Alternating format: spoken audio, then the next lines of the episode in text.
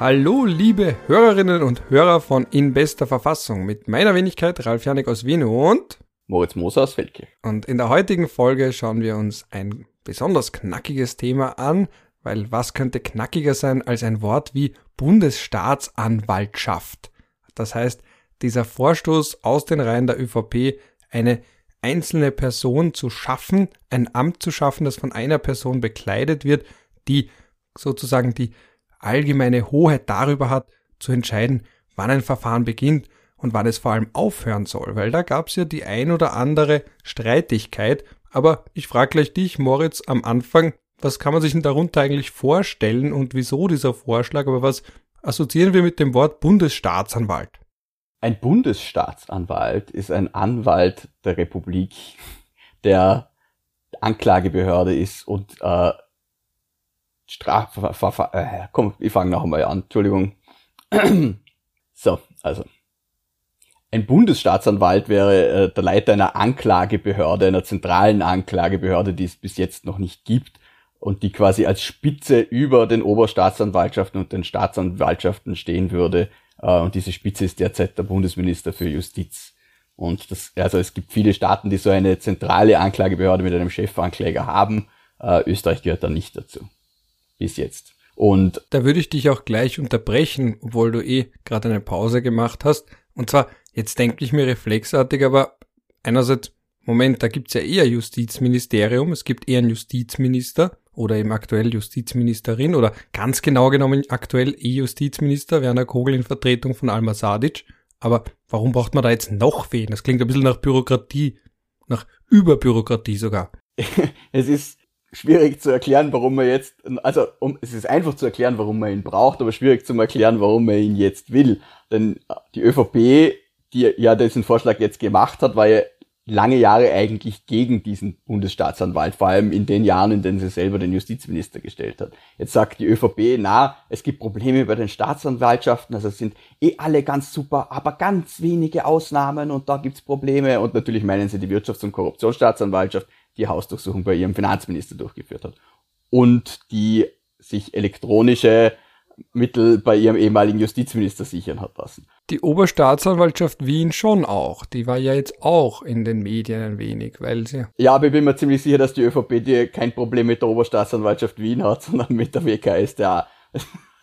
die Oberstaatsanwaltschaft Wien ist gemeint, also, und äh, ist halt hauptsächlich ja wegen ihrer eher, wie soll ich sagen, ÖVP-Nähe in der in der Kritik und weil sie die WKSDA mit Berichtspflichten eingedeckt hat, damit die nicht mehr zum Ermitteln gekommen ist. Aber ich glaube nicht, dass... Moment, da müssen wir jetzt kurz, bevor wir zu komplex werden, möchte ich ganz kurz reinfahren.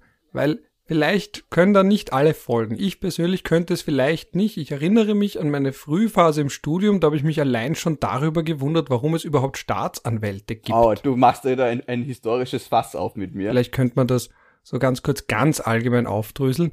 Der Grundgedanke ist ja der, wenn du gegen das Strafrecht verstößt, dass du dich gegen den Staat vergehst. Genau. Das heißt, dass der Staat selbst einen Anwalt hat, eben einen Staatsanwalt oder eine Staatsanwältin, die, wenn du Körperverletzung begehst, Vergewaltigung, Raub, Betrug und so weiter und so fort, dass du damit auch nicht nur Privatpersonen schädigst, sondern auch irgendwo das Recht des Staates auf einen ordnungsgemäßen Einhalt seines rechtlichen Rahmens, seiner Rechtsordnung. Also, dass der Staat selbst so zwischengeschalten ist. Du setzt dich, du setzt dich in, du setzt dich in, in Konkurrenz zur, äh, zu der Rechtsgemeinschaft, die im Staat verkörpert ist. Du brichst dieses Recht, das diese Rechtsgemeinschaft sich gesetzt hat, idealerweise durch demokratische Mittel wie in Österreich. Genau, eine Körperverletzung, du, du verprügelst nur nicht, nicht nur wen anderen, sondern du nimmst zum Beispiel auch dem Staat dieses Monopol, dass er der Einzige ist, der legitimerweise Gewalt anwenden darf in die man nicht sein Einverständnis erklärt hat. Genau. Das heißt, du verkehrst dich gegen dein Opfer, da hast du, da hast du ein Verbrechen beübt und aber auch gegen den Staat und damit gegen die Rechtsgemeinschaft und gegen uns alle. Genau so ist es. Und diese, dieser Strafanspruch des Staates wird von der Staatsanwaltschaft vertreten. Und diese Staatsanwaltschaft gibt es, äh, schlag mich tot, glaube ich, seit 1852. Also auf jeden Fall ist das alles im Rahmen dieser äh, bürgerlichen Revolution von 1848 dann langsam entstanden. Äh, die Staatsanwaltschaft selbst kommt ursprünglich aus der französischen Revolution, Ähm, bis dahin kennen wir nur den sogenannten Inquisitionsprozess. Der Inquisitionsprozess ist ein Prozess, in dem Richter und Ankläger dieselbe Person sind, äh, was wir aus mittelalterlichen Filmen wie im Namen der Rose und so weiter kennen. Da gibt's dann den Richter, der gleichzeitig auch äh, die Angeklagten wie ein Staatsanwalt befragt. Man kennt das dann auch bis zu einem guten Teil aus dem Nationalsozialismus, wo ja Richter wie Herr äh, Roland Freisler dann auch so Anklägerpositionen eingenommen haben und äh, die Angeklagten eingeschüchtert und wüst beschimpft haben. Das tut ein Staatsanwalt heutzutage natürlich auch nicht mehr. Aber der Richter ist dort ähm, nicht entscheidende, unabhängige entscheidende Instanz, sondern er ist Partei, weil er eben auch Ankläger ist. Und um dieses Problem aufzulösen, hat man eben die Staatsanwaltschaft geschaffen und hat die Anklagefunktion von der Entscheidungsfunktion über die Strafe getrennt.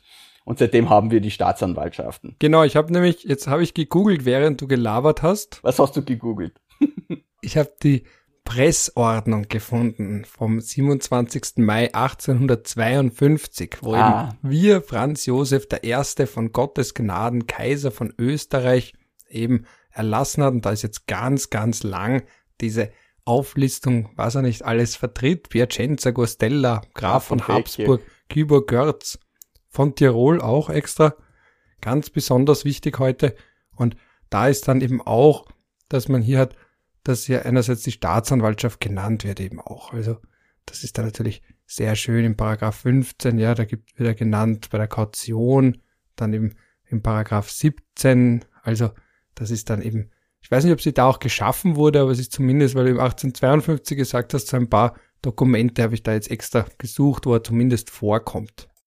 Es ist institutionell ganz interessant entstanden. Also wir haben natürlich davor irgendein Konglomerat aus staatlichen Verwaltungsbehörden gehabt, die irgendwie alles erledigt haben. Das waren die Kreisämter. Und diese Kreisämter waren das, was heute äh, Bezirkshauptmannschaften, Bezirksgerichte, Landesgerichte und Staatsanwaltschaften sind. Also die haben wirklich alles gemacht. Und bei diesen Kreisämtern und bei einigen, glaube ich, oder auf, auf, auf, Landesebene waren dann so, ich weiß nicht, wie sie damals kassen, aber so eine Art Finanzprokuratur äh, ähm, hat es dort gegeben, die es ja heute noch gibt. Und äh, die hat dann sowohl teilweise Anklagefunktionen übernommen, als auch teilweise so rechtsvertretend für den Staat in zivilrechtlicher Hinsicht.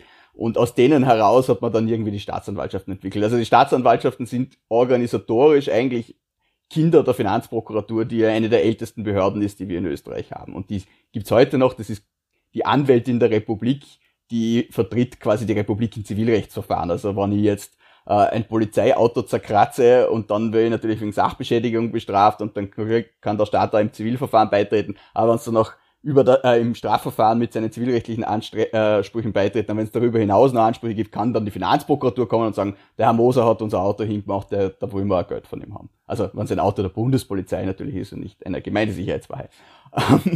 und äh, long story short, man hat dann eben diese die Bezirksgerichte aus diesen Kreisämtern herausgelöst und hat die Staatsanwaltschaften geschaffen. Ich freue mich jedenfalls, dass ich da ganz kurz eingehen konnte auf diverse Dokumente aus dem Jahr 1852, weil ich es einfach so schön finde wenn da wirklich steht, wir Kaiser Franz, wir Franz Josef I. von Gna Gottes Gnaden Kaiser von Österreich und dann eben diese lange Aufzählung. Das wollte ich schon kurz einbauen. Wir haben ja beide so eine. Ja, der, der ganz, der große Titel des Kaisers von Österreich. König von Dalmatien, Illyrien, Lodomerien, apostolischer König von Ungarn, Erzherzog von Österreich. Herzog von Lothringen, Salzburg, Steyr, Kärnten, Krain und der Bukowiner, Großfürst von Siebenbürgen, Markgraf von Mähren, Herzog von Ober- und Niederschlesien, von, von Modena, Parma, Piacenza und Costella, Auschwitz und Uiuiui. Zator, Teschen, Friaul, Ragusa und Zara, gefürsteter Graf von Habsburg, von Tirol, von Kiburg, Görz und Gradiska, Fürst von Trient und Brixen, Markgraf von Ober- und Niederlausitz und in Istrien Gras von, Graf von Hohenems, Feldkirch Bregenz, Sonnenberg, Herr von Triest, von Kataro und auf der Windischen Mark, Großwoiwod der Woiwodschaft Serbien. Woivode der Großwoiwode der Woiwodschaft Serbien, ja. die Woiwodiner, gibt's ja heute noch, da, da gibt's eine ungarische Minderheit, weil das lange zum Königreich Ungarn gehört hat.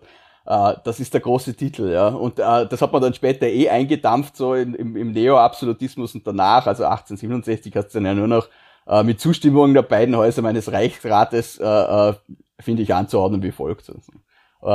und das ist dann schon etwas prosaischer. Vielleicht sollten wir zurück zur Staatsanwaltschaft. Ja, vielleicht halt mal zurück zur Staatsanwaltschaft von. von ich habe dich, ich meine, ich, ich nehme es auf meine Kappe, es ist meine Schuld, ich habe dich verleitet zu diesem Ausflug in die Monarchiegeschichte, aber eben, wir haben eine Staatsanwaltschaft. Ja, sorry wir haben eine Staatsanwaltschaft. Dann gibt's nochmal kurz einen Zurückfall bei den Gerichten. Also der Franz Josef kriegt dann nochmal einen Rappler und glaubt, er kann jetzt nochmal alles aufs Mittelalter zurückfahren. Äh, und dann werden diese, diese Trennung von Bezirksgerichten und Bezirksämtern wird dann noch einmal aufgehoben und dann gibt's aber nur in den Kreisstädten gibt's dann auch die Kreisgerichte, deshalb gibt's da teilweise noch, die Benennungen sind dann irgendwann, glaube ich, in den 70er, 80er Jahren dann alle auf Landesgerichte angeglichen worden, aber diese Kreisgerichte hat's dann noch länger gegeben, das war eigentlich dasselbe wie ein Landesgericht, aber das kommt von diesem, von diesem kurzen neo-absolutistischen Schwung, wo man die Landesgerichte aufgelöst und die Kreisgerichte irgendwie behalten hat. Und dann später kommt diese Trennung und wird dann auch weitergeführt und da gibt's dann die Staatsanwälte und diese Staatsanwälte bleiben eben dem äh, kaiserlich-königlichen Minister der Justiz unterstellt und sind diesem weisungsgebunden. Und über den Staatsanwaltschaften, die bei den Landesgerichten angesiedelt sind, gibt es die Oberstaatsanwaltschaften, die bei den Oberlandesgerichten angesiedelt sind. Diese Oberstaatsanwaltschaften heißen zunächst sogar Generalprokuratoren, aber das, die, das wird dann geändert und die heißen dann Oberstaatsanwälte.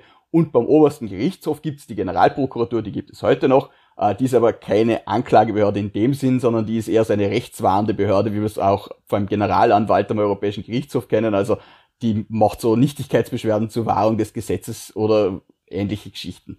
Auf jeden Fall haben wir dieses System beibehalten und in die Republik übernommen und wir haben eigentlich bis jetzt ähm, teilweise sogar mit den Sprengeln und vor allem mit den Benennungen immer noch dasselbe Gerichtssystem, wie, was, wie man es in den 1850er Jahren entwickelt hat. Ähm, es gibt auf Bezirksebene gibt's eben die äh, äh, Bezirksgerichte, also es kann innerhalb eines politischen Bezirkes auch mehrere Bezirksgerichte geben, aber die Grenzen dürfen sich nicht schneiden oder hat man das jetzt, glaube ich, aufgehoben? Ich weiß es nicht, da hat es eine Reform gegeben vor ein paar Jahren. Aber grundsätzlich sind die, sind die zumindest einigermaßen deckungsgleich. Uh, und diese Bezirksgerichte, da gibt's auch Ankläger, das sind die sogenannten Bezirksanwälte, das sind zum Teil nicht einmal Juristen, glaube ich, das müssen also rechtskundige Beamte müssen sein, das sind dann meistens äh, Leute, die ihr Gerichtsjahr machen, die werden von der Staatsanwaltschaft dorthin geschickt und werden äh, an den Bezirksgerichten werden nur ganz niederschwellige strafrechtliche Fälle verhandelt. Das ist auch sehr viel weniger geworden, dadurch, dass wir jetzt Diversionen haben, also diese außergerichtliche Tatausgleiche, wo es dann nicht einmal mehr zur Anklage kommt, weil jemand eine Strafzahlung macht, Sozialarbeit leistet und so weiter. Also das ist, bei den Bezirksgerichten spielt sich dann immer sehr viel ab, was das betrifft. Ähm, und dann drüber haben wir die Landesgerichte mit den Staatsanwaltschaften und drüber die Oberlandesgerichte und, und so weiter und so fort. Das ist die Struktur, wie wir sie haben. Und diese Staatsanwälte schon vom Kaiser aus sind Beamte, die dem Justizminister und im Endeffekt auch dem Kaiser unterstehen. Jetzt haben wir in der Monarchie. Weil du Gesetz sagst, ja. weil du sagst Kaiser, ich habe es jetzt endgültig gefunden, es ist das organische Gesetz für die Staatsanwaltschaft vom 10. Juli 1850 und war in den Grundzügen die Einführung des Anklageprozesses der Staatsanwaltschaften schon mal abgeschlossen. Also jetzt die Frage, wo ist dann auch die Geburtsstunde der Generalprokuratur und auf ihrer Homepage selbst sagt sie, das ist eben der 7. August 1850 durch 36 des kaiserlichen Patentes, wo eben folgender Satz steht, der Generalprokurator beim obersten Gerichts- und Kassationshof ist der oberste Wächter der Rechtseinheit und der richtigen Anwendung des Gesetzes. Wunderschön. Wunderbar, genau.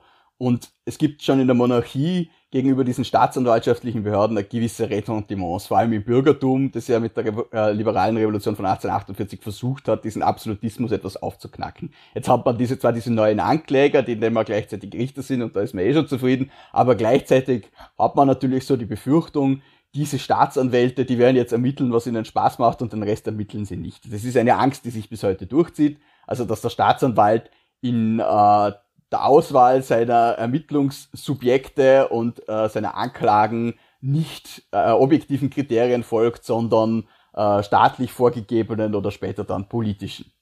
Und um das zu verhindern, schafft man eine zusätzliche Institution, den sogenannten Untersuchungsrichter. Der Untersuchungsrichter führt das Ermittlungsverfahren und der Staatsanwalt entscheidet dann erst über die Anklage. Also man will das Ermittlungsverfahren objektivieren durch die Einsetzung dieser Untersuchungsrichter.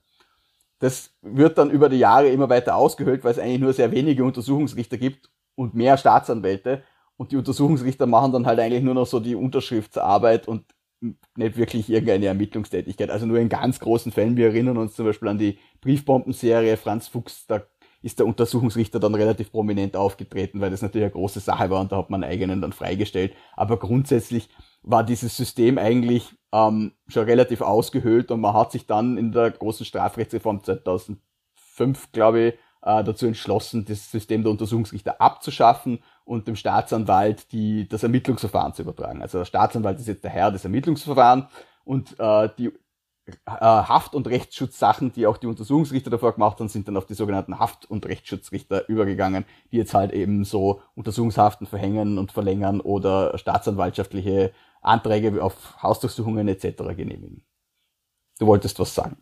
Nein, ich habe nur reflexartig daran gedacht, an die Zeit meines Studiums, weil das ist immer schwierig, wenn man da während einer, einer Gesetzesänderung oder während Reformen und Reformdiskussionen lernt, weil man immer denkt, okay, ist es jetzt schon die neue Rechtslage, die ich dann gefragt werde oder die alte Rechtslage und da erinnere ich mich eben, ich glaube beim Professor Dippold war es, da war dann eben von den Untersuchungsrichtern und irgendwelchen Kammern und so weiter die Rede und dann war irgendwann beim Lernen wieder, Moment, ist das jetzt noch relevant? Also, nein, das ist eine kleine Reminiszenz an die Studentenzeit bei dem Wort Untersuchungsrichter und dergleichen. Also das hat überhaupt nichts mehr mit dem Thema zu tun. In der Übergangszeit haben sie beides geprüft. Das ja, das ist dann immer ganz besonders toll. Und dann hat man rechtsgeschichtliches Wissen und es kann aber auch relevant sein, zum Beispiel wenn Diskussionen geführt werden, weil man dann sagen kann, Moment, all diese schönen Vorschläge, ja toll, dass ihr die macht, aber wir hatten eh schon mal was ähnliches und jetzt auf einmal möchte man da wieder zurück. Genau. Reform im Sinne von wiederformieren, so wie es mal war. Ja.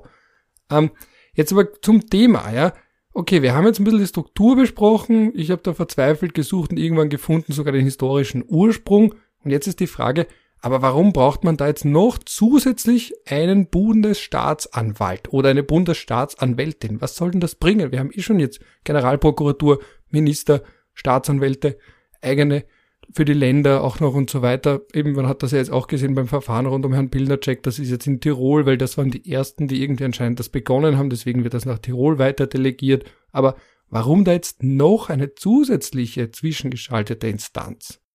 Das ist ja keine zwischengestaltete Instanz, das ist eine übergeschaltete Instanz. Die ersetzt dann quasi den Justizminister und dessen Weisungsrecht. Also die Parteien, die bis jetzt immer die ein äh, Führung eines solchen Bundesstaatsanwaltes, einer Bundesstaatsanwältin, Generalstaatsanwalt, wie auch immer man das dann nennen will, äh, gefordert haben, haben ja gesagt, wir wollen den Einfluss der Politik auf die Staatsanwaltschaften minimieren. Weil doch immer im Raum gestanden ist, naja, der Minister, der erteilt vielleicht nicht unbedingt Weisungen, aber er hat vielleicht dringende Wünsche. Und diese dringenden Wünsche, die teilt er vielleicht einem bestimmten Sektionschef mit, der für die Weisungen zuständig ist. Und der gibt dann diese dringenden Wünsche ganz dringlich sehr informell weiter. Und der zuständige Oberstaatsanwalt dann auch. Und dann sitzt dann ganz unten der Staatsanwalt und der hat sehr, diesen dringenden Wunsch dann sehr dringend überbracht bekommen und fragt sich, es ist jetzt formal keine Weisung und ich könnte darauf bestehen, dass ich das schriftlich kriege, damit mache ich mir sicher nicht beliebt. Ähm, was mache ich jetzt damit? Und dann befolgt er diese We Nichtweisung halt, als wenn sie eine Weisung gewesen wäre. Und die steht halt dann nirgendwo in den Akten, aber der Staatsanwalt hat halt diese Entscheidung dann selbstständig getroffen, nachdem er ihm halt mitgeteilt hat, wie dann halt die Wünsche von oben so sind. Weil vielleicht möchte dieser Staatsanwalt auch nicht immer Staatsanwalt bleiben, sondern einmal leitender Staatsanwalt oder sogar Oberstaatsanwalt werden. Und dann ist es halt besser, man legt sich nicht mit den Leuten ab, an die äh, diese Ernennungen vornehmen. Und diese Problematik will man halt ausschalten, indem man anstelle des Justizministers dort einen Bundesstaatsanwalt installiert, der unabhängig ernannt, gewählt, was auch immer wird und indem man da ein bisschen mehr Vertrauen hat, weil er halt prima facie, wie man so schön sagt, äh, Jurist ist und nicht Politiker. Ja, aber Justizminister sind ja auch fast immer oder eigentlich immer ja auch Juristen. Also das ist ja jetzt gerade eine Anomalie. Ja, aber, aber nicht prima facie. also der Justizminister ist schon in erster äh, Linie Minister und in zweiter Linie Jurist. Also es sind immer, also, also die üblich, also die normal bestellten Justizminister sind immer Juristen. Also wenn jetzt mal einer ausscheidet oder dann äh, wird jemand betraut, das war zwischendurch einmal kein Jurist, aber es ist jetzt längerfristig nie ein Nicht-Jurist gewesen, ja. Eben, und jetzt ist natürlich die Frage, die ich mir da stelle, ist, ja, wozu brauchen wir das? Weil, wenn man sich jetzt anschaut, es gibt da ja so eine schöne Tabelle von ähm, European Judicial System, das ist ein schönes File, wo man eben auf mehreren hundert Seiten sich so ein bisschen die unterschiedlichen europäischen Systeme angesehen hat. Und jetzt würde man auf den ersten Moment glauben, gut, wo sind die Staatsanwälte unabhängig vom Justizministerium und wo nicht? Und Österreich eben nicht in diesem Schema eben nicht unabhängig, aber da sind noch viele andere Länder, wo sie nicht unabhängig sind, wo wir jetzt auch nicht sagen würden, das sind rechtsstaatliche Katastrophen. Also Frankreich, Finnland, hm, Niederlande, Norwegen, Schweden, also wo ist da jetzt das Problem? So einen dringenden Handlungsbedarf sieht man da, wenn man sich das so ansieht, nicht. Man ist ja in guter Gesellschaft. Das sind ja alles Länder, die einen sehr guten Ruf haben.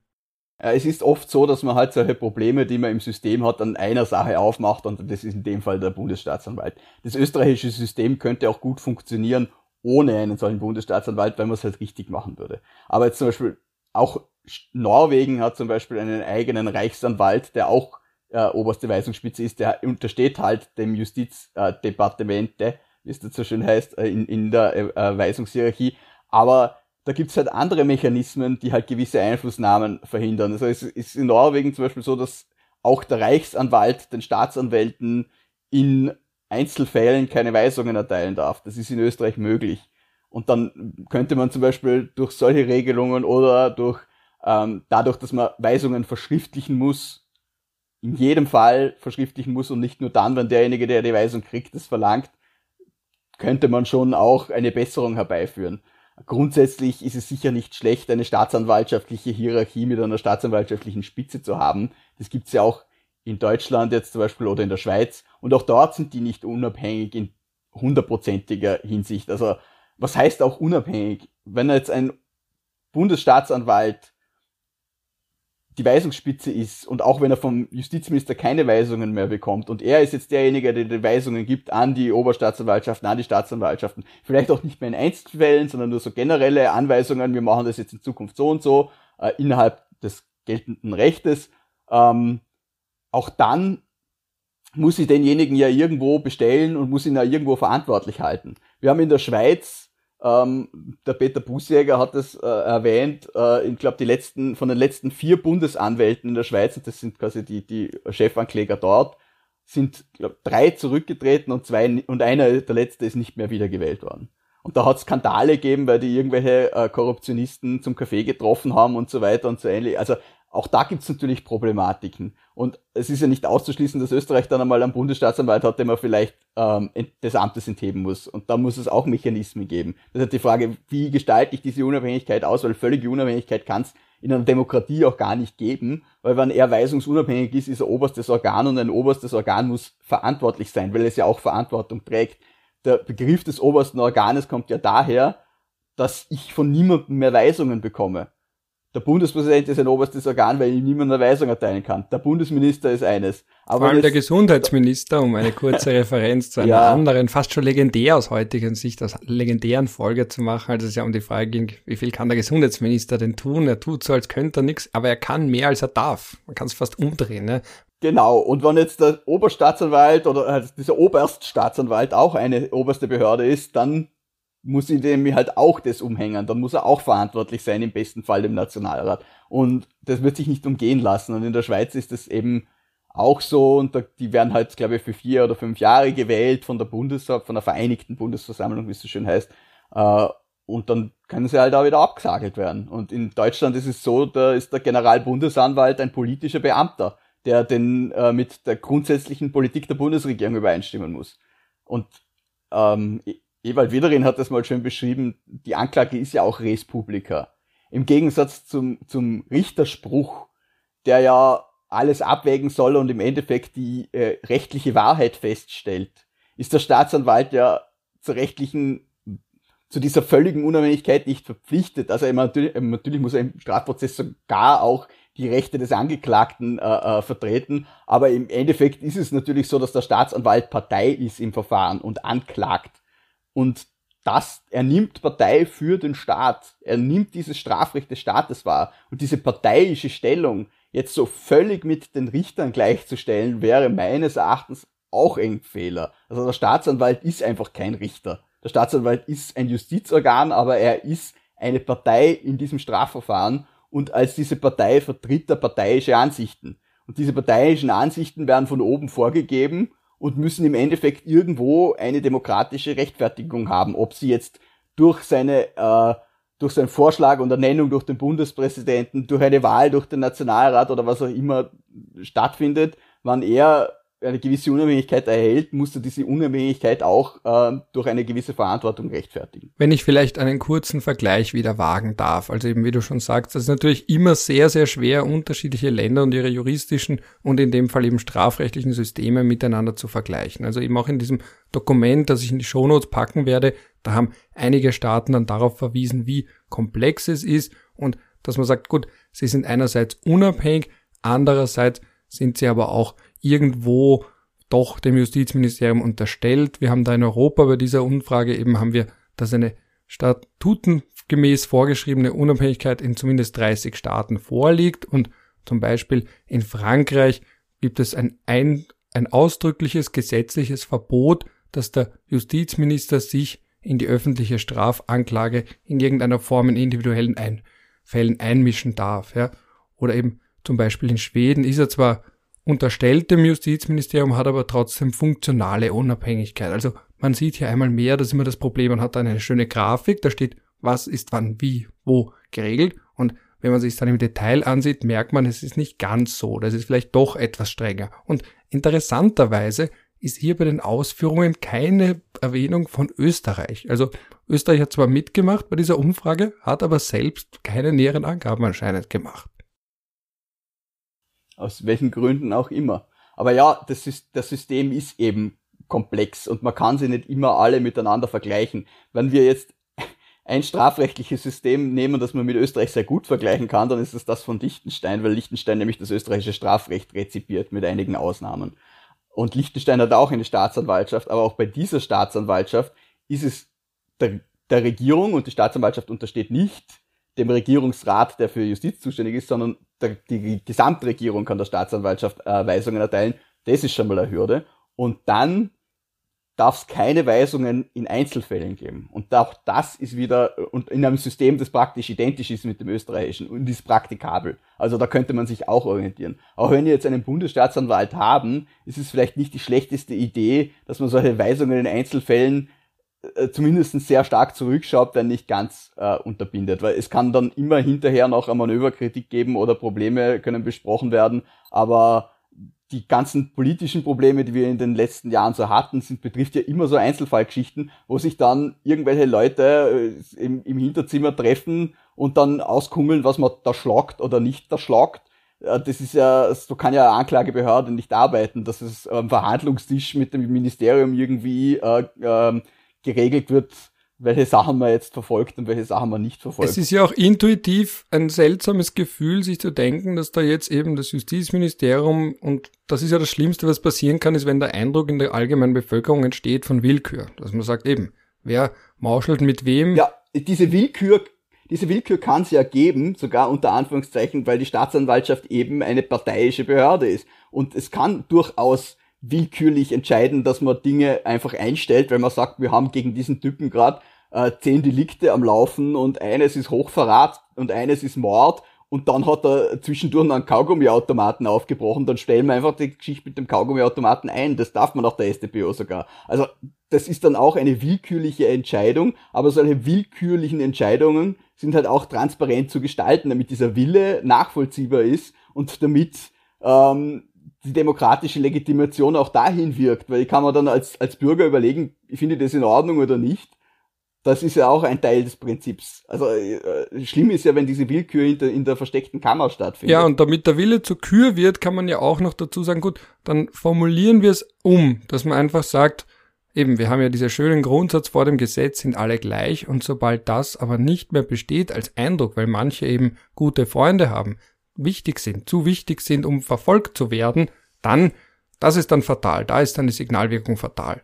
Und wenn man sich denkt, okay, Moment. Das ist natürlich extrem fatal. Und da schafft sich die Politik ja auch keine Freude damit, äh, wenn sie solche Sachen machen. Aber in Österreich hat man das halt auch nie gelernt, dass man einfach gewisse Dinge bleiben lässt. Na, man, man versucht immer hinten um irgendwie eine zum Regieren und dann eben, man, man geht nach außen als Minister und sagt, ah, die Justiz ist unabhängig und uh, wir legen da großen Wert drauf und wir können da stolz drauf sein. Dann geht der Justizminister in sein Büro, ruft den Sektionschef an und sagt, du, übrigens, die Geschichte, das ist ja, das geht ja bis auf die unterste Ebene. Es gibt ja so Landessicherheitsräte, wo sich dann der leitende Staatsanwalt und die Polizei mit der Politik trifft und dann kommt der Politiker und sagt, du, der, was der, der Vizebürgermeister von da, der hat da diese Geschichte und, ah ja, na, das wäre mir eh so. Und dann wird das entweder erschlagen oder die, der Staatsanwalt ist halt vielleicht nicht so scharf bei Gericht oder was auch immer. Und das mag man jetzt glauben oder nicht, das findet so statt.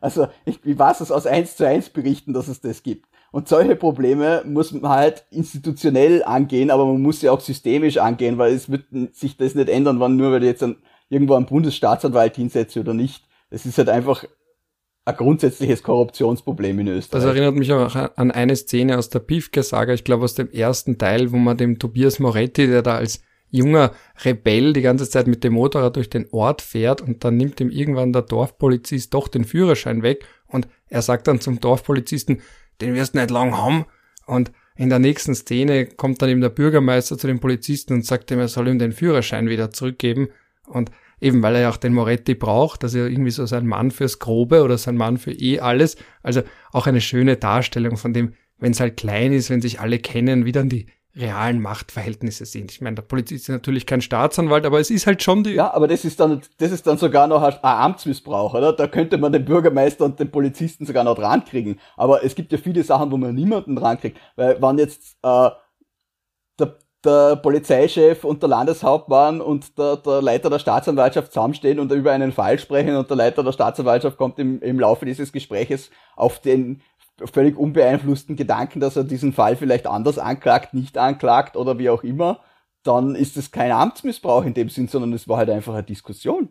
Es ist ja nichts Verbotenes. Und das ist halt das wirkliche Problem. Und da liegt halt der Hund begraben und dieses System werden wir so schnell, fürchte ich, leider nicht wegkriegen in Österreich. Es ist auch eine Mentalitätsfrage. Uns fällt ja eigentlich gerade seit den letzten Jahren und vor allem in der Corona-Krise ganz besonders scharf auf den Kopf unsere Gemütlichkeit. Das ist und dieses, ja, machen wir schon. Ich meine, das hat natürlich sympathische Züge auch, aber gerade in einer Krise, gerade wenn es um Korruption geht, da merkt man auch, auch in der Bevölkerung, der Lorenz Enser, jeder Nastik, hat ja auch schöne Zahlen gezeigt, dass wir doch einen sehr hohen Wert haben bei Menschen, die sagen, naja, so ein kleines Geschenk ist jetzt nichts Schlimmes. Ich meine, es ist immer schwierig, wenn man sich dann fragt, gut, wie haben das die Leute verstanden bei so EU-weiten Umfragen, aber ich glaube schon, dass wir in Österreich da vereinzelt relativ niedrige Standards haben, die wir sowohl an unser unmittelbares Umfeld, politisches, juristisches Umfeld setzen, als auch nach oben, dass man sagt, ja, na, ist jetzt war jetzt nicht so schlimm. Also wir haben da auch ein bisschen immer diesen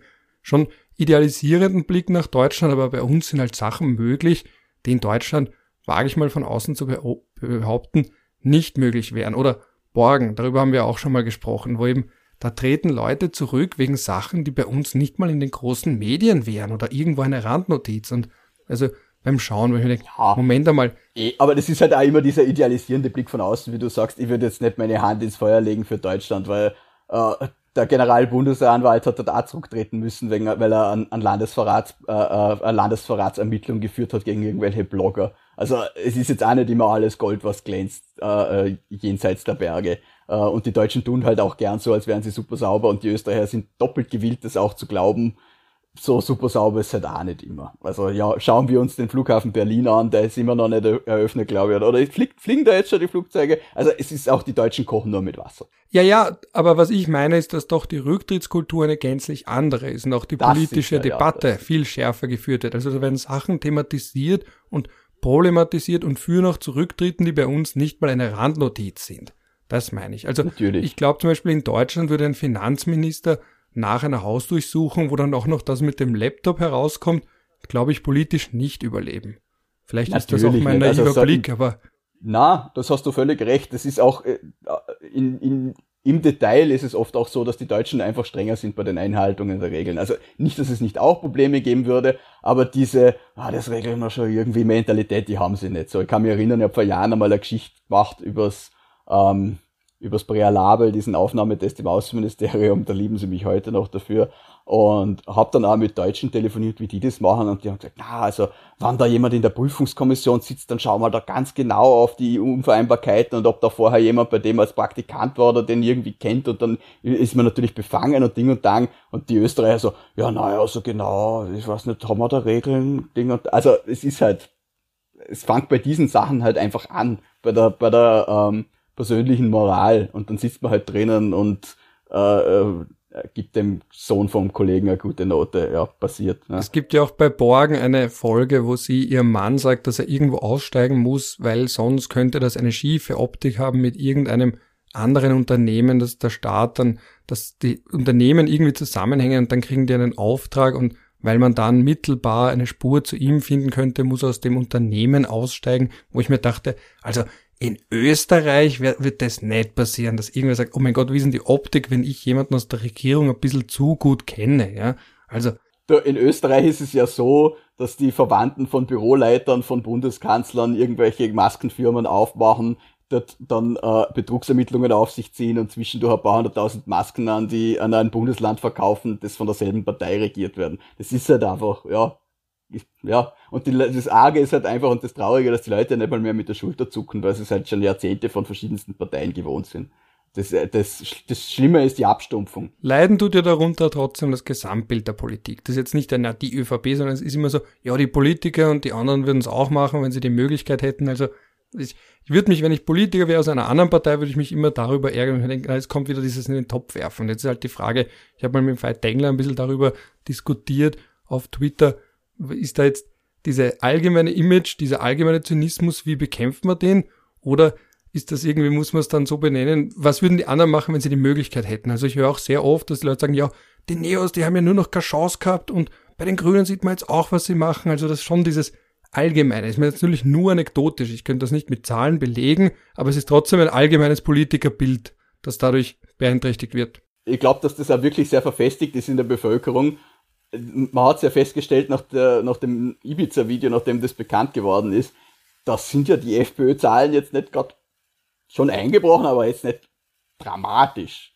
Also das, und die anderen, ich kann mich erinnern, da habe ich witzigerweise auch mit dem Vertegler auf Twitter eine Diskussion dazu gehabt und mit anderen, weil ich gesagt habe, naja, die Leute erwarten sich das einfach von der Politik und die würden halt sagen, das gibt's bei anderen Parteien genauso. Und insofern zucken sie halt mit den Schultern, weil es ist halt jetzt ihre Partei gewesen und dann wählen sie halt ein paar weniger, aber so grundsätzlich, wenn man schon der Überzeugung ist, dass eh alle korrupt sind und man nur das geringere Übel wählt von all diesen Korrupten, dann ist einem das so ein Skandal natürlich auch wurscht. Und wie wir eh schon öfter besprochen haben, die, die Zahlen sind dann eingebrochen, nachdem die, die Spesengeschichten rausgekommen sind, weil das haben die Leute dann. Das hat nicht zum Image von genommen. einer von euch gepasst, wenn er eben teure Handtaschen seiner Holden ja. kauft oder eben da in Klosterneuburg lebt, eben nicht bei den Wienern, sondern ein bisschen außerhalb, bei den, eben ist ein Nachbar vom Herrn Nehammer, lustigerweise. Ich glaube, das haben wir auch schon mal genannt.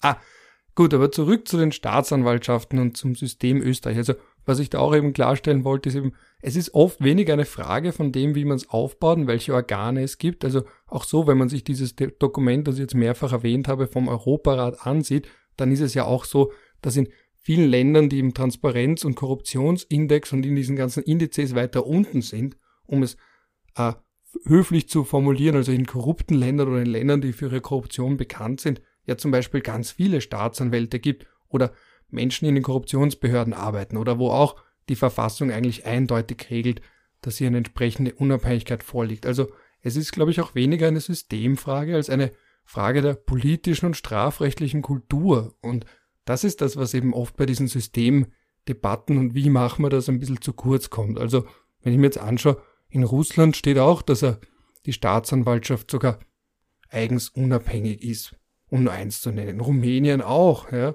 Also Länder, die hier einen Ruf haben, ja. Moldau, Moldawien, ja. Auch extra vorgesehen eine entsprechende Unabhängigkeit. Aber die Frage ist halt, wie lebt man es? Und wenn ich mir jetzt auch ansehe, ein bisschen so die Zahlen, um auch noch darauf zurückzukommen, es gibt ja auch noch entsprechende Auflistungen davon, wie viele Menschen dort arbeiten. Ja. Und in Österreich beispielsweise, und man hört ja immer wieder, dass die, Strafverte also dass die Strafbehörden überfordert sind und sehr viel zu tun haben, da sind es ja wirklich nur 4,1 pro 100.000 Menschen. Ja. In Armenien sind es 10,6, in Belgien 7,6, in Bosnien-Herzegowina 10,9, Bulgarien 21,3 Deutschland 6,7, Ungarn 19,2, Island 20,7, Montenegro 16,6, Russland 25,2, Schweiz 10,4, Ukraine 23,8. Also da sieht man auch, dass da Ich meine, das ist auch wieder die Frage, wie berechnet man das, wie das, vergleicht man das, also, ja? Äh, Aber dass das alles keine Garantien sind. Es ist sind. einerseits natürlich wahr, dass wir zu wenige, ja, es sind alles keine Garantien, aber es ist natürlich wahr, dass wir zu wenige Staatsanwälte haben, da würden wir durchaus mehr brauchen. Man hat ihnen eben mit dieser StPO-Reform sehr viel mehr äh, Ermittlungsarbeit umgehängt, aber ihnen nicht gleichzeitig die Ressourcen gegeben. Das war natürlich ein Problem und das ist heute noch. Man würde da durchaus mehr äh, Stellen brauchen. Und gleichzeitig, wie du sagst, ist halt die Vergleichbarkeit schwierig. In Deutschland zum Beispiel, wo sie jetzt einen Faktor um die 6 auf 100.000 haben und bei uns einen um die 4, in Deutschland machen sie halt auch Verkehrsstrafrecht viel. Also in Deutschland ist ja viel von dem, was bei uns einfach die Bezirkshauptmannschaft als Verwaltungsstrafrecht macht, ist in Deutschland äh, gerichtliches Strafrecht und das beschäftigt natürlich die Staatsanwaltschaften auch mit. Und es kann natürlich von Land zu Land variieren, was ist strafbar, was macht der Staatsanwalt, was macht die Polizei. Es ist in, in Norwegen, um auf diesen Fall nochmal zurückzukommen, ja so, dass zum Beispiel die Polizei eigene Anklagebehörden hat, wo die auch so kleinere Anklagen selbstständig machen. Das gibt's in Österreich nicht. Oder in Israel zum Beispiel, da, hat, da sind die Staatsanwälte eigentlich eh Polizisten und also es ist ja ganz die, die ähm, Unterschiede sind äh, ähm, so groß, dass halt auch die Vergleichbarkeit schwer ist, aber nach allem, was man weiß und hört, es ist halt schon so, dass man in Österreich personell eher unterbesetzt ist. Und es ist auch immer so, es kommt irgendeine neue Reform und man macht wieder was strafbar, aber die Posten schafft man nicht dafür. Oder? Man will jetzt, man macht äh, Pakete gegen äh, äh körperliche Gewalt und man macht Pakete äh, ähm, gegen gewisse Internetdelikte und das ist alles schön und gut und hat auch seine Berechtigung, aber dafür stellt man auf vielleicht ein, zwei oder gar keine zusätzlichen Staatsanwälte ein. Und man erwartet sich immer, dass das System diese Zusatzaufgaben noch weiter schluckt und schluckt und schluckt, aber wundert sich dann, dass dann halt am Ende die Ressourcen äh, nicht mehr stimmen. Ne? Das, natürlich ist das auch ein Problem. Ja, ich habe jetzt gerade dieses Dokument vom Europarat mit dieser Rechtsvergleichung der Strafbehörden vor mir offen. Das müsste ich jetzt beschreiben. Am besten hätte man jetzt ein Video, ein Screenshot, eine PowerPoint-Präsentation, weil das sehr schwer ist in Worte zu fassen. Jedenfalls gibt es hier eine Übersicht über all diese Zuständigkeiten und Aufgaben von den Strafbehörden und das sind jeweils grüne Balken und da sehe ich jetzt bei Österreich nicht viel mehr, beziehungsweise nicht wesentlich mehr grüne Balken als bei allen anderen Ländern. Jetzt ist natürlich die Frage, wie viele Zuständigkeiten, wie viel Arbeit ist hinter jedem einzelnen dieser Balken. Also wenn jetzt zum Beispiel steht, other significant competences, ja, schwer, aber Unterm Strich ist jetzt natürlich trotzdem die Frage, wie viel fällt da jetzt wirklich darunter im Vergleich mit anderen Ländern? So ein Balken sagt ja nicht, wie viele Fälle das sind. Ja. Also es ist natürlich auch wieder die Frage, möchte die Politik denn, dass alles verfolgt wird? Und wie viele Staatsanwälte stelle ich ein? Dann kommen sie nur auf Ideen. Aber das ist halt, ja, wenn dann die Überforderung so groß wird. Unser Problem ist, glaube ich, einfach, dass wir mit dieser äh, staatsanwaltschaftlichen Struktur der Monarchie viel zu spät ähm, in die Spezialisierung eingetreten sind, die eigentlich notwendig ist. Das heißt, wir haben einfach im, ein immer komplexer werdendes gesellschaftliches System, wir haben immer komplexer werdende Rechtsfälle und diese Komplexität bildet sich einfach nicht so sehr in den staatsanwaltschaftlichen Strukturen ab. Wir brauchen halt einfach wirklich genug Leute, damit sich die auf gewisse Sachen spezialisieren können, damit dann halt auch das am Ende des Tages funktioniert. Ich kann nicht einen Typen hinschicken, der heute 20 Diversionen macht und morgen, an, morgen am Mord anklagt und übermorgen ein Wirtschaftsdelikt. Ja, und was man da auch beobachten kann, und das möchte ich schon auch betonen, ist, dass im Vergleich mit anderen Ländern wir einfach keine Zunahme haben. Ja, ähm, das, das kommt noch dazu, ja. Ja, also wenn ich mir da jetzt anschaue, also Österreich, ich meine, das Dokument ist vom Europarat ein bisschen älter, 2016 letzter Stand, aber da ist eben seit 2010 hat sich einfach nichts geändert an der Zahl der Staatsanwälte pro 100.000 Einwohner und da gibt's also in ganz vielen anderen Ländern hat sich das hat sich diese Zahl erhöht, ja. Also das ist jetzt da in Deutschland marginal, aber doch in Ungarn hat sie sich erhöht, in äh, in Malta hat sie sich erhöht, in Monaco sogar ganz drastisch. Da wird es dann sicher irgendeine Reform geben, warum das jetzt zum Beispiel in Monaco 24 Prozent mehr geworden sind. Ähm, in Russland ist sie leicht gestiegen. Also das ist dann auch auffällig. Wir haben quasi mehr Workload. Ja? Wir packen auch immer mehr ins Strafrecht hinein, aber wir schaffen nicht die personellen Ressourcen, dass diese zusätzlichen Aufgaben, man denke nur Hass im Netz beispielsweise, dann mit Analyse, ähm, wie viel kommt da jetzt zu, wird man noch immer, kann man das noch nicht ganz klar sagen, wie viel mehr Arbeit bedeutet das für die Behörden. Ja? Also man stockt auch nicht entsprechend personell auf. Und es kommt dann immer diese Forderung, mehr Personal, mehr Personal, aber die muss natürlich auch begleitet werden damit, naja, wo findet man dieses viele und auch noch gut qualifizierte Personal? Das ist dann die nächste Frage. Aber ja, aber das wäre jetzt nicht so das große Problem, weil wir wissen ja, wie die Richteranwärterschaft in Österreich läuft und das ist ja auch wieder eine Katastrophe für sich, weil man nimmt irgendwie die Leute da als Richteramtsanwärter und äh, futtert sie zu und am Ende des Tages sind keine Planstellen da und schickt sie wieder. Das ist ja ein Frustrationskonzept. An und für sich müsste man sagen, wir haben in diesem Jahr so und so viele Planstellen und nehmen so und so viele Leute auf und quasi immer ein bisschen überbuchen, weil ein paar halt rausfliegen aus diversen Gründen, aber das, müsste, das System müsste man auch anpassen. Nicht einmal anfangen, Leute in, ins System einzuladen und sagen, wir wissen noch nicht, wie viele Leute jetzt in Pension gehen oder wie viele, wie viele Stellen nächstes Jahr frei sind. Das ist ja auch absurd. Und auch da krankt das System wieder. Und bevor ich mich jetzt ein bisschen fürchte, wenn wir nochmal zum, zum Bundesstaatsanwalt zurückkommen, ist, dass man in Österreich sagt, wir übernehmen das deutsche System. Das wäre eigentlich für uns die schlechteste Lösung. Einerseits, weil der, Generalbundesanwalt in Deutschland eben ein politischer Beamter ist und dann hast du halt diese Ernennung durch den Bundespräsidenten in Deutschland mit Zustimmung des Bundesrates, bei uns halt dann vielleicht durch den Nationalrat oder so immer. Das wäre ja noch in Ordnung. Vom, ich fände der Zweidrittelmehrheit wichtig, weil ansonsten haben wir da wieder Regierungswillkür. Aber dann fängt es halt an mit, was macht dieser Generalbundesanwalt? Oder klagt er nur gewisse Delikte an und hat aber ansonsten keinen Einfluss auf die anderen staatsanwaltschaftlichen Behörden, wie es ja in Deutschland ist, aufgrund der föderalistischen Struktur dort. Es ist ja in der Schweiz ja auch so, weil du hast ja dort die eigenen Staatsanwaltschaften der, der Länder und der Kantone und da ist natürlich der, der Bundesanwalt in der Schweiz und der Generalbundesanwalt in Deutschland nicht derjenige, der da durchregiert. In Österreich sind die Staatsanwaltschaften alles Bundesbehörden. Da ist es natürlich auch zweckmäßig, wenn dieser Bundesstaatsanwalt eine entsprechende Weisungsbefugnis gegenüber diesen Behörden hat oder auf der Art und Weise durchregieren kann, wie man das dann eben ausgestaltet. Wenn man das ihn nicht lässt und quasi da einen zweiten ähm, nicht weisungsberechtigten und nicht Bestellungsberechtigten auch, ähm, also gegenüber den Oberstaatsanwaltschaften und den, Weis und den äh, Leitungsfunktionen dort, äh, Bundesstaatsanwaltschaft, da hat man quasi eine zweite Generalprokuratur, die nur irgendwas anderes macht.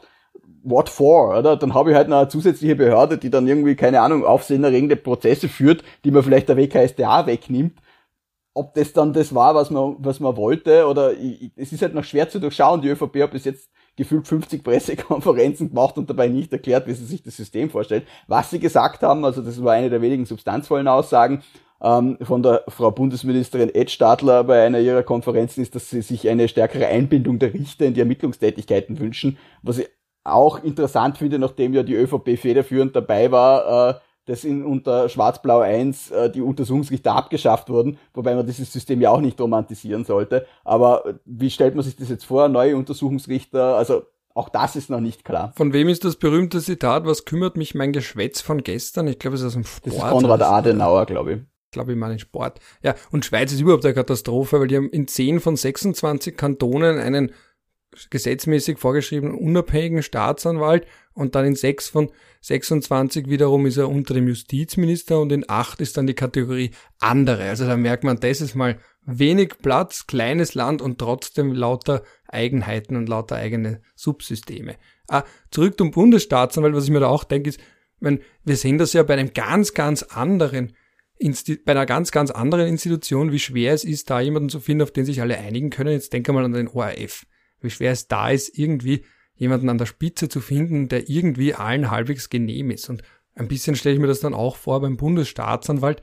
Wer wird denn das? Ja? Also da brauchst du eine Vita, dass du irgendwie Familienmitglieder hast, die der einen Partei zusagen, dass er vielleicht dann auch noch gute Freunde hat aus der anderen Partei und politische Haltungen, die der dritten entsprechen. Also da eine Person zu finden, und dann haben wir noch Personalisierung ja auch noch als das nächste Problem, dass man sich dann auch noch auf diese Person einschießt. Also nicht so aufs Amt, weil wenn das eine Bundesstaatsanwaltschaft ist, als Kollektivorgan, dann sind wir wieder dabei, wie beim Verfassungsgerichtshof, dass wir sagen, es ist ein Institut, eine Institution, Verzeihung, die in irgendeiner Form abstrakt daherkommt. Aber sobald das nur eine Person ist, schießt man sich dann ja erst auf diese eine Person ein, schafft dann noch einmal mehr Druck und diese Person allein zu finden und was die dann auch noch alles aushalten muss, ne, das schaue ich mir aber an. Ja, an der monokratischen Organisationsstruktur wird man nicht vorbeikommen. Also das ist auch international Standard. Also diese, der, der kollektive Rat der, der leitenden Staatsanwälte, den wird es nicht geben, Gott sei Dank, weil es ja eben einfach eine andere Funktion ist als ein Gericht. Ähm, und da wird es diese eine Person geben müssen, die man dann nach vorne stellt und die wird natürlich einen äh, in Teilen sicher eher unangenehmen Job haben. Die Frage ist halt, äh, kann man sich auf jemanden einigen?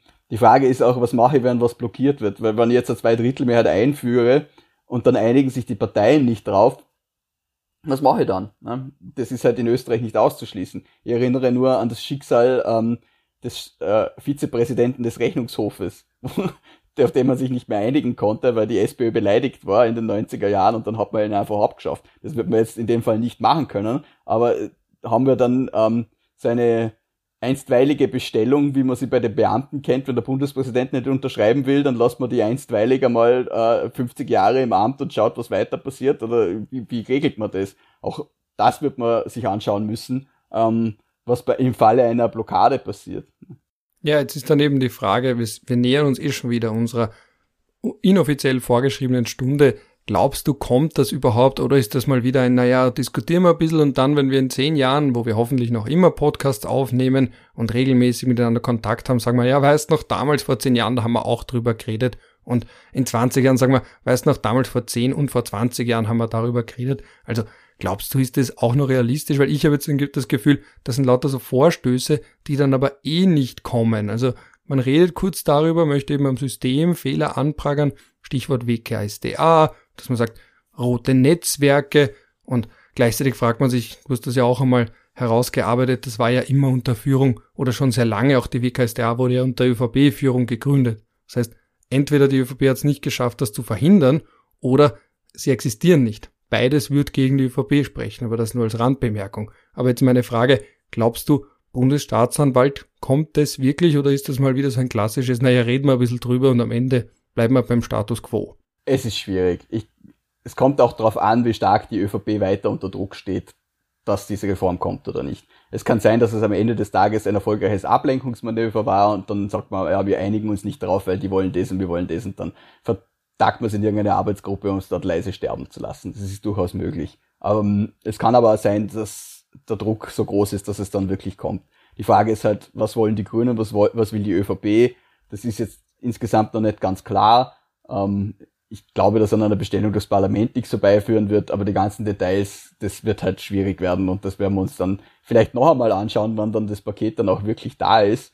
Ähm, ich erinnere mich gerade an eine Episode, da war ich 18, damals war das Wahlalter noch 18 und das war die, die erste, die erste Wahl, meine allererste Wahl war die Gemeindewahl äh, in Feldkirch.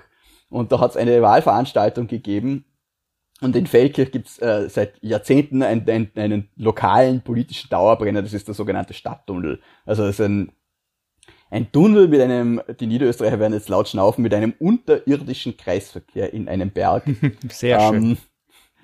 Ja, und ein Autobahnzubringer, der quasi den Verkehr, der aus der Schweiz und Liechtenstein kommt, direkt auf die Autobahn umleiten soll, damit er nicht mehr durchs Stadtgebiet fährt. Und seit über diesen Tunnel wird geredet, äh, seit ich auf der Welt bin und länger, glaube ich. Und äh, das, in dieser ersten Diskussion zu dieser Wahl hat einer gesagt zum Bürgermeister, so sie reden schon seit Jahrzehnten über diesen Tunnel und, und jetzt erzählen sie uns wieder, dass er baut wird. Und der Bürgermeister hat gesagt, ah, jetzt kommt da ganz bestimmt das Ding und dann, und ja, man hat dann den auch wirklich angeleiert, den Tunnel, aber gebaut ist er halt bis jetzt nicht und ich bin jetzt halt auch nicht mehr 18. Äh, jetzt machen sie gerade die Probebohrungen und ob dieser Tunnel kommt oder nicht, das glaube ich halt auch erst, wenn ich dann einmal mit 40 oder 50 vielleicht durchfahre, wenn es dann soweit ist. Und so ähnlich geht's mir mit dem Bundesstaatsanwalt auch. Also ich würde jetzt nicht drauf wetten, dass er kommt. Aber ich würde es auch nicht ausschließen. Ja, mich erinnert das als jemand, der im fünften Bezirk aufgewachsen ist, an der Grenze zum sechsten Bezirk, über die, an die Diskussion rund um das andere Ende vom Naschmarkt. Da gibt's jeden Samstag einen Flohmarkt, da war auch meine Mutter noch vor mittlerweile fast schon Jahrzehnten ist sie dort gestanden, um Ramsch zu verkaufen. Das ist eben so ein richtiger Ramschmarkt geworden. Er hat ein bisschen einen Kultstatus und unter der Woche ist es ein Parkplatz. Ja, mein Papa ist da immer gern hingegangen. Wenn wir in Wien waren, das war sein Fixtermin, der, der, der Flohmarkt am Naschmarkt. Ja, meine Verwandten aus Tschechien müssen da auch immer hin, wenn sie nach Österreich kommen. Ja, das, das ist irgendwie, der hat eine magische Anziehungskraft für manche. Und der dann, zieht alle Völker an, von Vorarlberg bis nach Tschechien. Alle ehemaligen auch nämlich, genau. Und der, der Punkt ist dann aber eben, genau, und dann, der ist unter der Woche ist das ein Parkplatz, einer der Parkplätze in Wien, die nicht einmal gescheit benutzt werden. Es ist eine Betonwüste und angeblich hat er sogar eine Rolle dabei, dass er, weil das, weil die Luft aus dem Widerwald durch diese Schneise über die halbe Stadt verteilt wird, dass dieser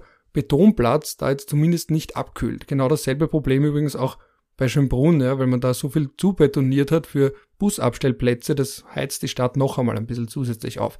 Aber eben, da redet man auch schon ewig lang über diesen Naschmarkt-Wurm-Fortsatz und wie man das verändern könnte und besser gestalten könnte. Und es kommt irgendwie auch nicht. Jedes Mal bei der Wienwahl ist das Thema und ich warte ja darauf, dass man, weil Mariahilfe ist der Bezirk mit der geringsten Grünfläche in ganz Wien, prozentuell gesehen, und denkt man sich, na, da wäre eine Steilvorlage, aber im Endeffekt passiert doch ich nichts. glaube, das ist der achte Bezirk. Nein, es ist Mariahilfe, ich habe es mal extra gegoogelt, knapp vor anderen kleineren, also die kleineren Bezirke haben logischerweise eine niedrigere Grünflächenquote, aber der Achte ist auch schlecht, aber Mariahilfe ist am allerschlechtesten.